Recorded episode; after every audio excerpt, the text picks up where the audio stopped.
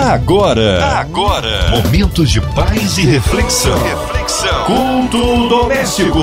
A palavra de Deus para o seu coração. Glória a Deus, mais uma vez juntinhos aqui no ar da 93 FM para este culto maravilhoso e abençoador. É o culto doméstico com a gente hoje ele, em contato com o nosso queridíssimo pastor Josué Valandro Júnior, ele que é da Igreja Batista Atitude, na Barra da Tijuca. Pastor Paz, que bom recebê-lo aqui no culto doméstico, contato com essa voz profética. Paz, pastor. Muito boa noite. Que bom falar com você, Márcia Cartier, e com todos os ouvintes da Rádio 93. Que privilégio para mim de estar com vocês nesse maravilhoso programa que traz um princípio bíblico, o do culto doméstico.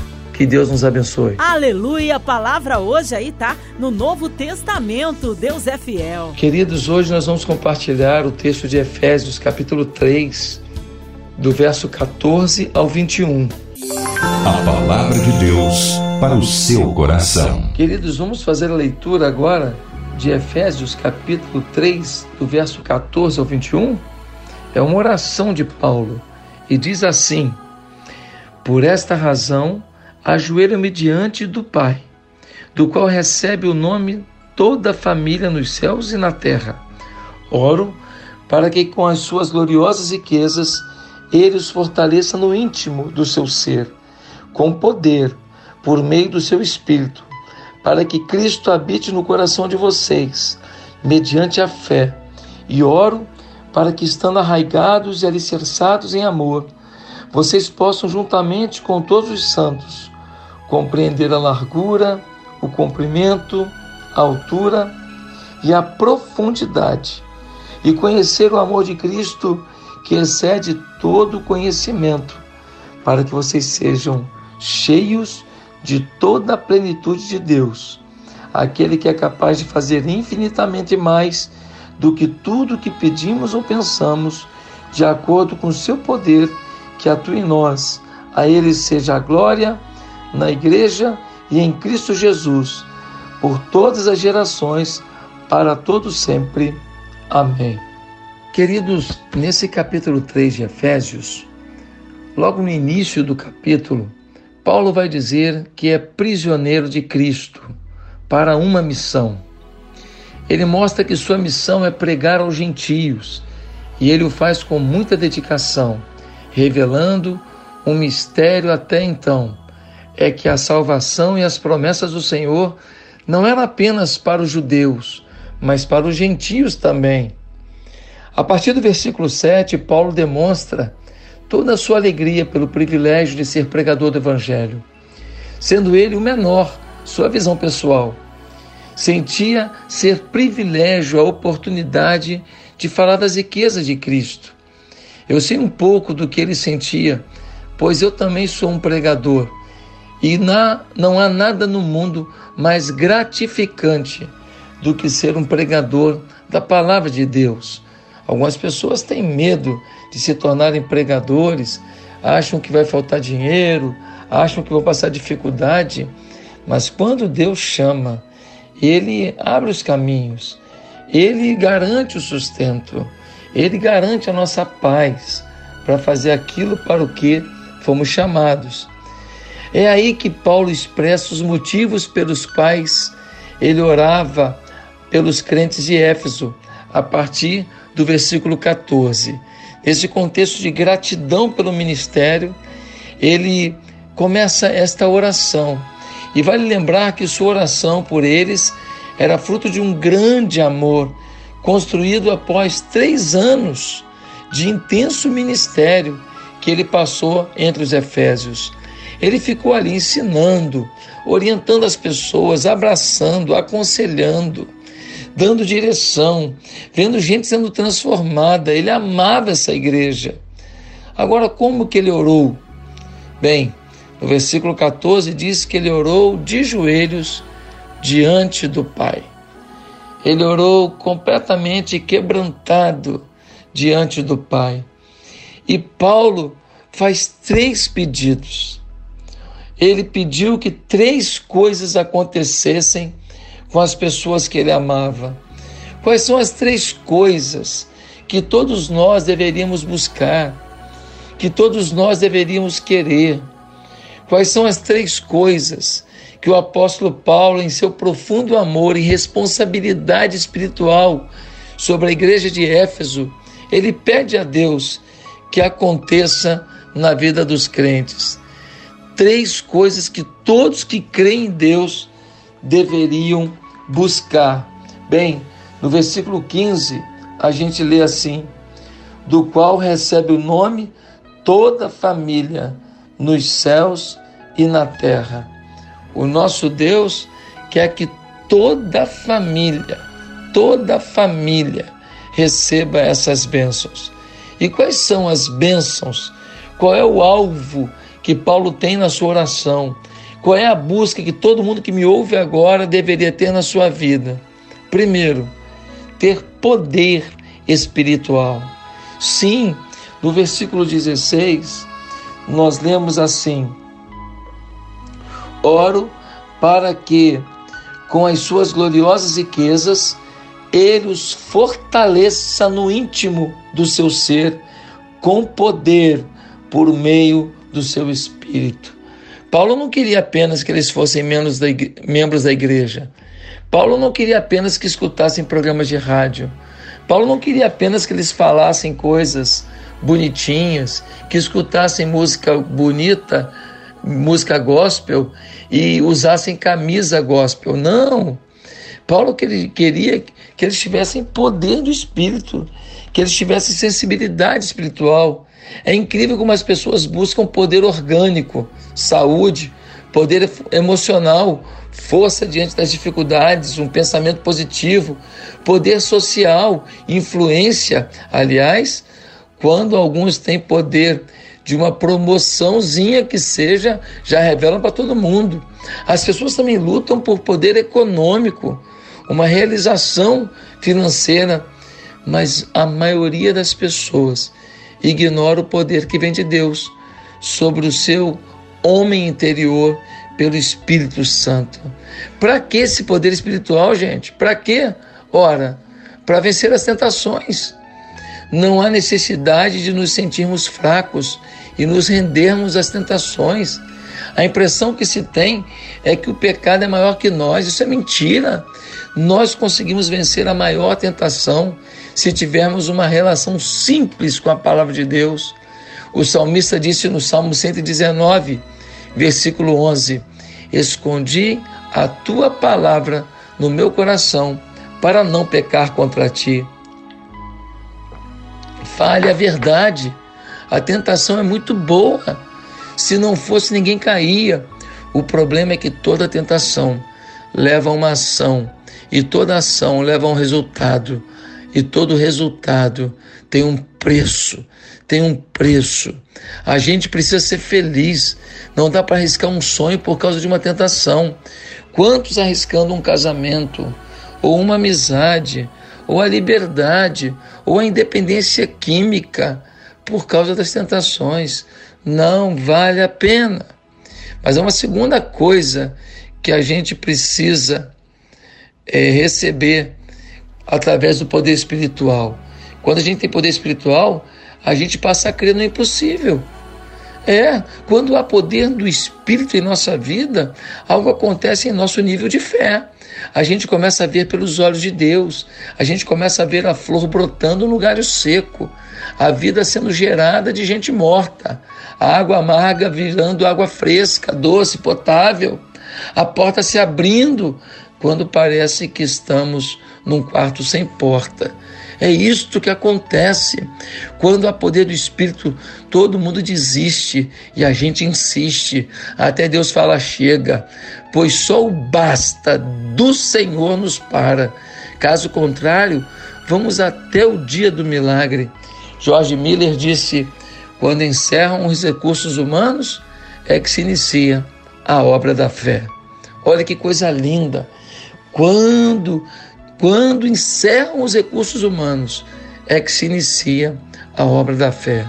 Eu quero te avisar, meu querido, que quanto mais poder espiritual, maior o poder da fé e maiores as loucuras nas quais você vai se aventurar, porque sentirá Deus te direcionando e o medo ficará de lado. Mas existe uma segunda coisa, uma segunda coisa pela qual todos nós devemos lutar. Paulo pediu primeiro poder espiritual, mas em segundo lugar, ele pediu para que eles tivessem uma vida alicerçada no amor. Olha no versículo 17, diz assim: Para que Cristo habite no coração de vocês, mediante a fé, e oro para que, estando arraigados e alicerçados em amor, vocês possam, juntamente com todos os santos, compreender a largura, o comprimento, a altura e a profundidade, e conhecer o amor de Cristo, que excede todo o conhecimento, para que vocês sejam cheios de toda a plenitude de Deus. Olha o que Paulo está pedindo. Paulo está pedindo que eles sejam conhecidos por estarem alicerçados no amor de Deus. Geralmente ele ora para que eles estejam em Cristo, mas agora ele ora para que Cristo esteja neles, ou seja, que haja um domínio da forma de ser de Cristo, para que se alicercem na vida do amor, na vida em amor.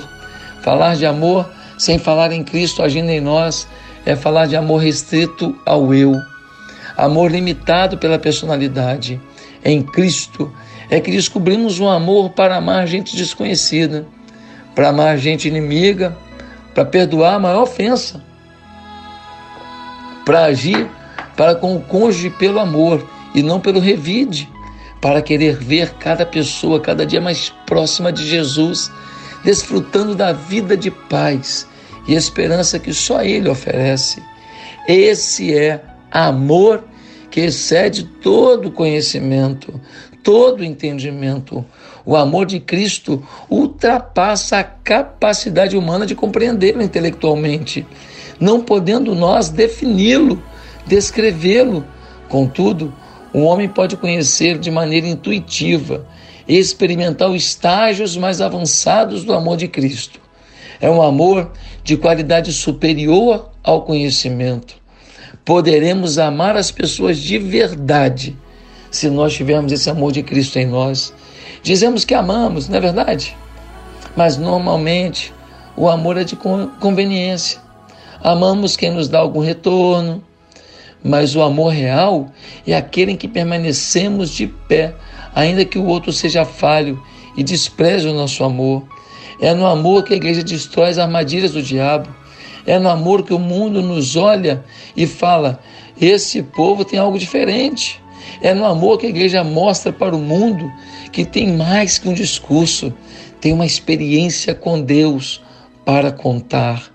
Ah, queridos, Paulo amava esse povo de Éfeso, tanto que em Atos 20, 17, ao seguir para sua prisão em Jerusalém, ele quis se despedir dos líderes da igreja de Éfeso, pois sabia que não mais os veria.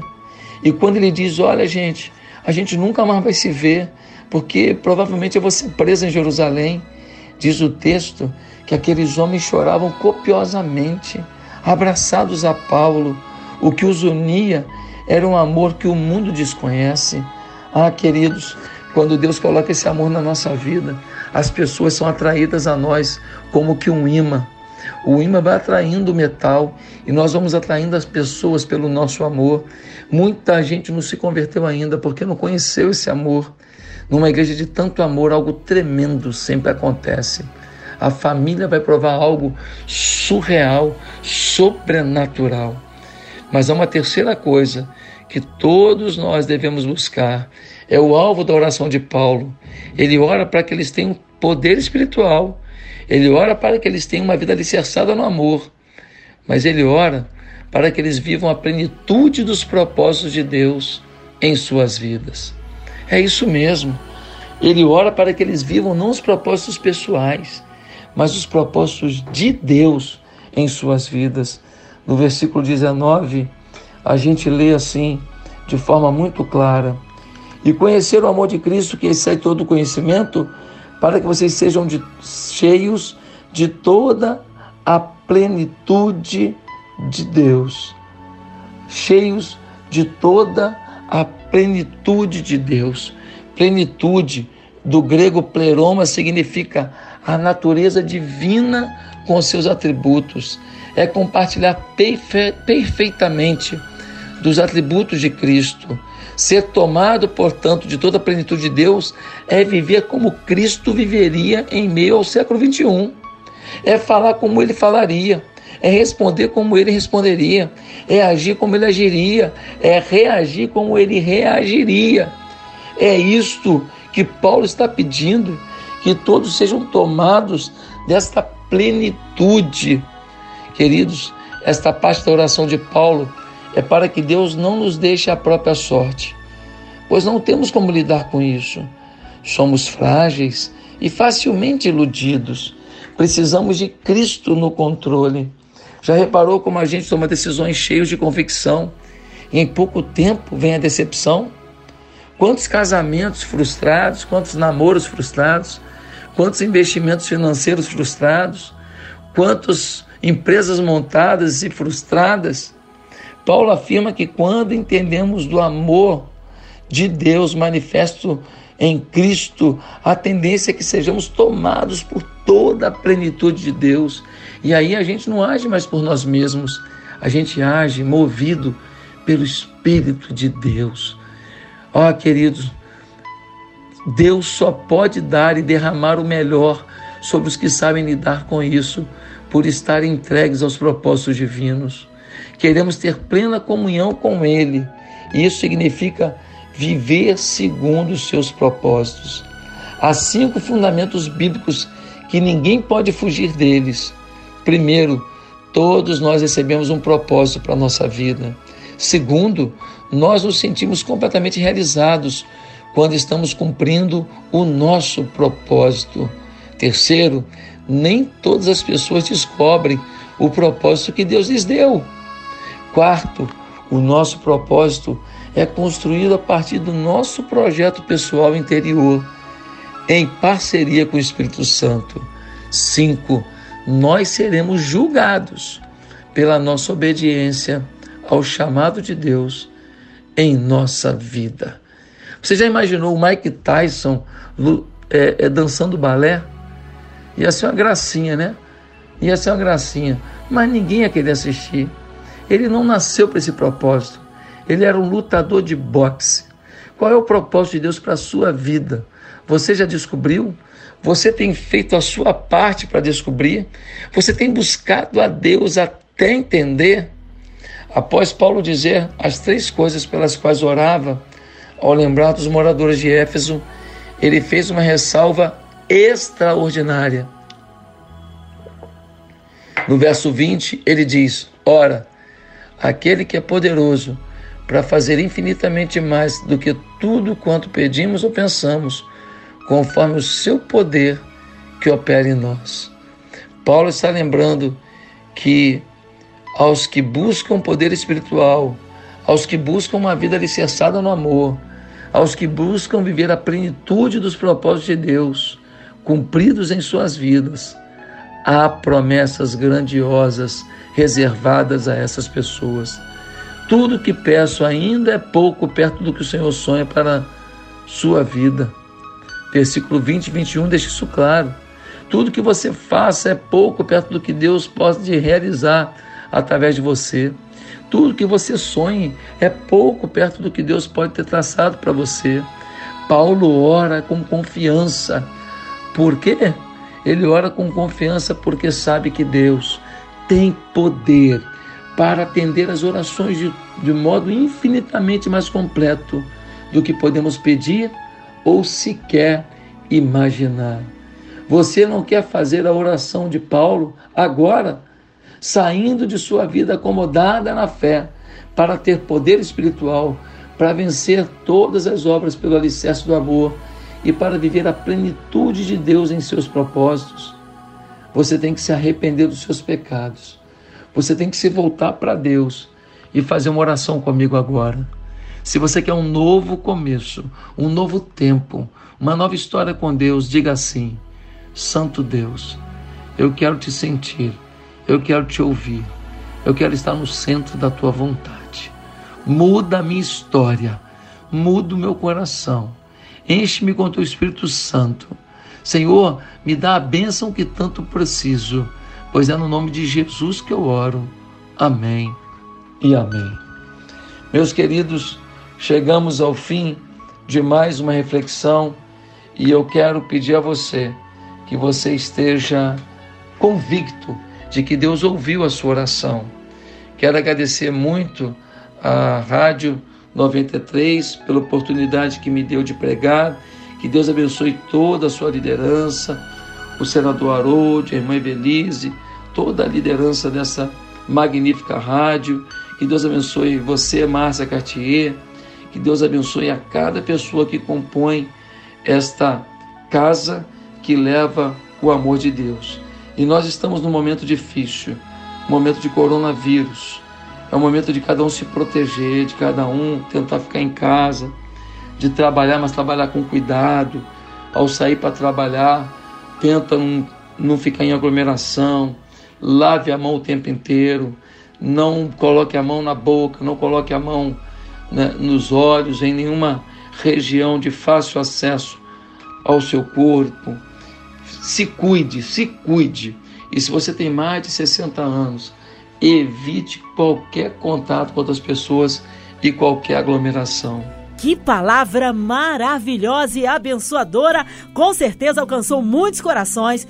E agora nós vamos unir a nossa fé com o nosso querido pastor Josué Valandro Júnior, da Igreja Batista Atitude. Queremos incluir você, ouvinte amado, de perto, de longe, online, qualquer parte do Rio, Brasil, mundo, a cidade do Rio de Janeiro, o nosso Brasil, a equipe da 93 FM, pastor Josué Valandro Júnior, sua vida, família e ministérios, nossos pastores, nossas igrejas, nosso irmão Harold de Oliveira a, o grupo MK de comunicação, colocar também é, essas pessoas que estão vitimadas aí nesse momento tão difícil, passando aí por essa pandemia. Vamos orar nesta hora e unir a nossa fé, nossas famílias, nossos idosos, nossas crianças. Pastor Josué Valandro Júnior, oremos. Santo Deus, cuida da nossa cidade, cuida do nosso país, cuida, ó Deus, do nosso presidente Bolsonaro, cuida de cada ministro Cuida de cada pessoa do povo. Senhor, que não tenhamos multidões morrendo nesse país.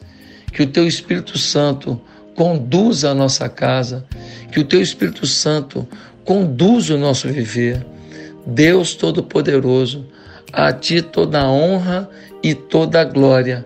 E nós declaramos que a melhor fase da nossa vida está para chegar, que o nosso Deus está no controle pois é no nome de Jesus Cristo que nós oramos pela Rádio 93, pelas nossas igrejas, pelas nossas vidas e pelos propósitos que o Senhor tem nas nossas caminhadas. Em o nome de Jesus oramos. Amém. Aleluia, glória a Deus, amém, amém. Pastor Josué Valandro Júnior, é sempre uma honra tê-lo aqui com a Igreja Batista Atitude por favor, seus contatos, suas considerações finais. Obrigado a todos que nos ouviram. Se você quiser visitar a Igreja Batista Atitude, você pode procurar o nosso endereço na internet. Nós estamos ali pertinho do condomínio Pontões, na Barra da Tijuca, Rua Silvio da Rocha Polis, é, 751. E você pode nos visitar agora, já que está difícil ir até lá em função do coronavírus, através dos nossos cultos online. No domingo, culto online, e você pode acompanhar de qualquer lugar do mundo. A qualidade da transmissão está muito jóia. Que Deus abençoe a todos. Um beijo, Márcia. Fiquem na paz. Amém, glória a Deus. Tá aí então uma palavra abençoada hoje para você, mais um culto doméstico, com certeza alcançou você que está aí em casa, você que está no seu carro, você que sempre acompanha aqui na sua 93 FM, lembrando de segunda a sexta às 8h15 você ouve o culto doméstico. Vem mais palavra de vida para o seu coração e tem mais. Fica ligado. Graças paz em Cristo Jesus. Você ouviu? Você ouviu? Momentos de paz e reflexão. reflexão. Culto doméstico. A palavra palavra de Deus para o seu coração.